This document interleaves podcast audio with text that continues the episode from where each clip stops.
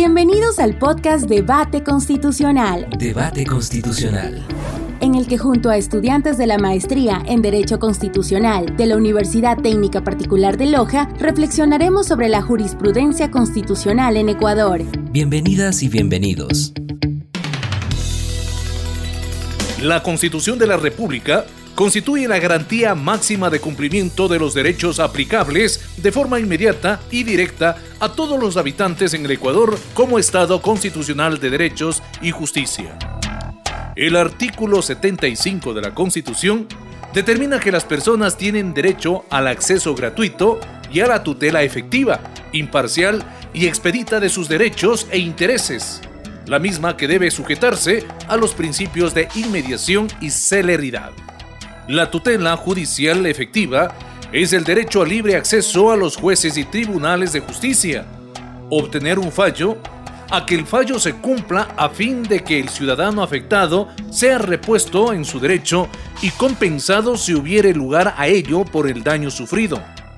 En esta mañana analizaremos precisamente una de las resoluciones de la Corte Constitucional, cuyo cuerpo colegiado precisa el uso del principio del iuram novit curia y el derecho a la tutela judicial efectiva, estatuido en el artículo 75 de la Constitución de la República. Hoy nos acompaña el doctor Ramón Alfredo Gómez Cuello González, estudiante de la maestría en Derecho Constitucional de la Universidad Técnica Particular de Loja y abogada litigante. Bienvenido. Cuéntenos, ¿cuáles fueron los antecedentes de la sentencia número 946-19-EP21 emitida por la Corte Constitucional. Muchas gracias. Expreso mi saludo afectuoso a usted y a toda la audiencia.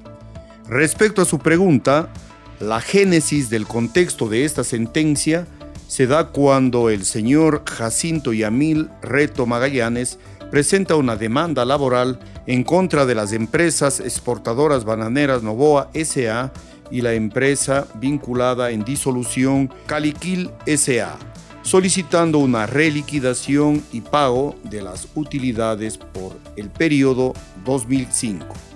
Posteriormente, el juez de la Unidad Judicial de Trabajo, con sede en el Cantón Guayaquil, declaró sin lugar la demanda presentada en razón de que estimó que la reclamación de reliquidación de utilidades se encontraba prescrita.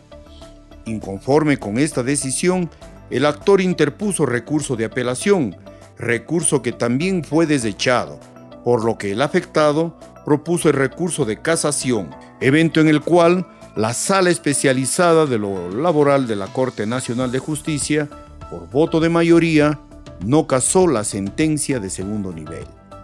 En este contexto, el señor Jacinto Yamil Reto Magallanes presentó una acción extraordinaria de protección en contra de la sentencia de casación, fallo en el cual el cuerpo colegiado precisa el uso del principio de iura novit curia y el derecho a la tutela judicial efectiva estatuido en el artículo 75 de la Constitución de la República. Entiendo en este contexto cuál es el problema jurídico que se plantea la Corte en el caso concreto. La Corte, previo a realizar su análisis y consecuentemente a emitir su decisión, se formula el siguiente cuestionamiento jurídico, cuyo contenido a la letra dice, los juzgadores accionados, al emitir la sentencia de mayoría de 28 de febrero de 2019, vulneran el derecho a la tutela judicial efectiva contenida en el artículo 75 de la Constitución de la República. A partir de ello, indíquenos qué podemos entender por la iura novit curia. Según la Corte Constitucional, en la sentencia analizada, ha otorgado notoria importancia al principio iura novit curia, consagrado en el artículo 4, numeral 13 de la Ley Orgánica de Garantías Jurisdiccionales y Control Constitucional, cuyo contenido dice, la jueza o juez podrá aplicar una norma distinta a la invocada por los participantes de un proceso constitucional.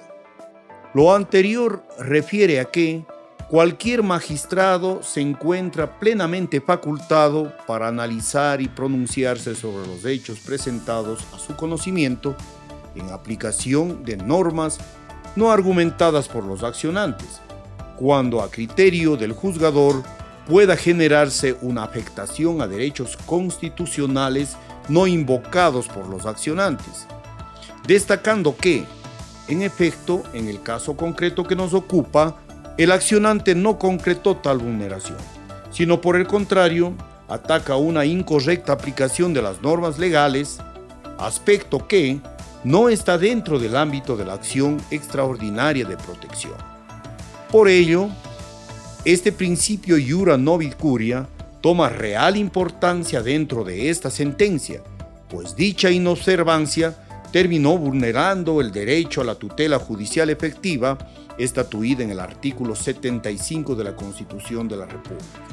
Todo lo anteriormente analizado es posible y jurídicamente procedente, más aún si se toma en consideración que las garantías jurisdiccionales gozan de un carácter de informalidad para su presentación, conforme lo establece en el artículo 86, numeral 2, literal C de la Constitución de la República, en concordancia con los artículos 1 y 436 del mismo cuerpo constitucional. Asimismo, el artículo 170 de la Ley Orgánica de Garantías Jurisdiccionales y Control Constitucional, que le otorga a la Corte Constitucional el carácter de máximo órgano de control e interpretación constitucional para salvaguardar la tutela efectiva de los derechos constitucionales. Entiendo. Ahora explíquenos cuál es el criterio de la Corte respecto a la tutela judicial efectiva. La tutela judicial efectiva es el derecho a acudir al órgano jurisdiccional del Estado a fin de que el mismo disponga una respuesta fundada en derecho y a una pretensión determinada. Al acceso debe corresponder una decisión sobre el fondo del asunto que reúna los requisitos constitucionales y legales del caso. Ahora bien, en su análisis la Corte al referirse al derecho de la tutela judicial efectiva, ha manifestado que tiene tres componentes, cuyos podrían concretarse en tres derechos. Así, primero, el derecho al acceso a la administración de justicia. Dos, el derecho a un debido proceso judicial. Y tres, el derecho a la ejecutoriedad de la decisión. Además, ha indicado que la nominación de derechos, y no solamente momentos o elementos, debe porque cada uno de ellos tiene titular, contenido propio, sujeto obligado y puede ser exigibles. Además, denota la importancia que tiene cada una de sus componentes para el sistema de administración de justicia y para las personas que requieran tutela efectiva de sus derechos. Entonces, ¿cuál es el análisis en el caso concreto respecto de dicha vulneración a la tutela judicial efectiva? La Corte, luego de un análisis del caso concreto, en su considerando número 50, puntualiza claramente las razones de dicha vulneración a la tutela judicial efectiva en su primer elemento, que es el acceso a la justicia, precisando que la decisión del tribunal de mayoría impidió el ejercicio de la acción del ex trabajador para reclamar la reliquidación de las utilidades.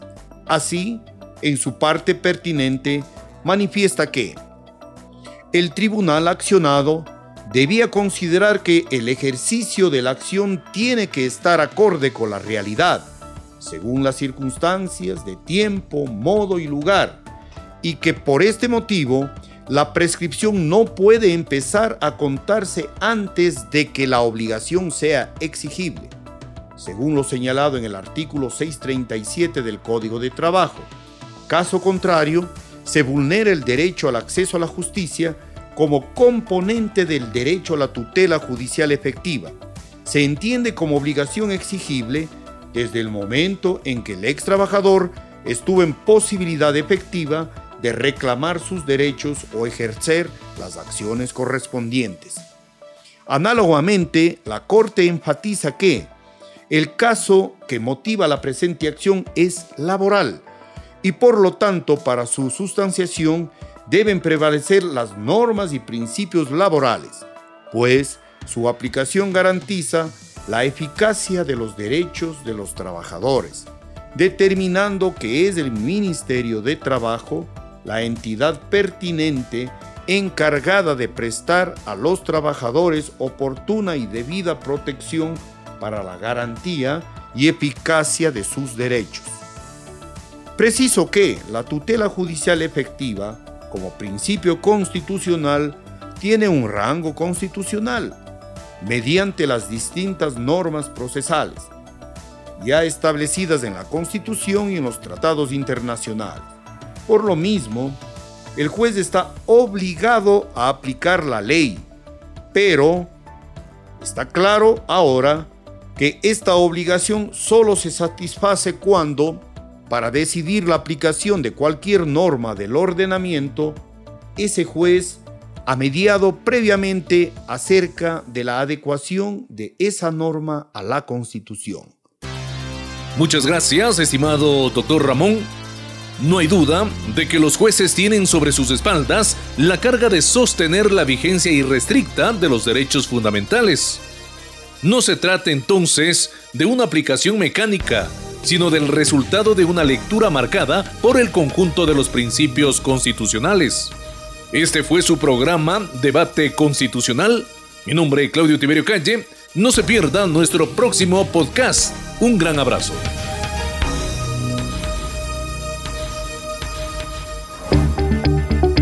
Esto fue Debate Constitucional. Un aporte de la Maestría en Derecho Constitucional de la UTPL. Hasta la próxima.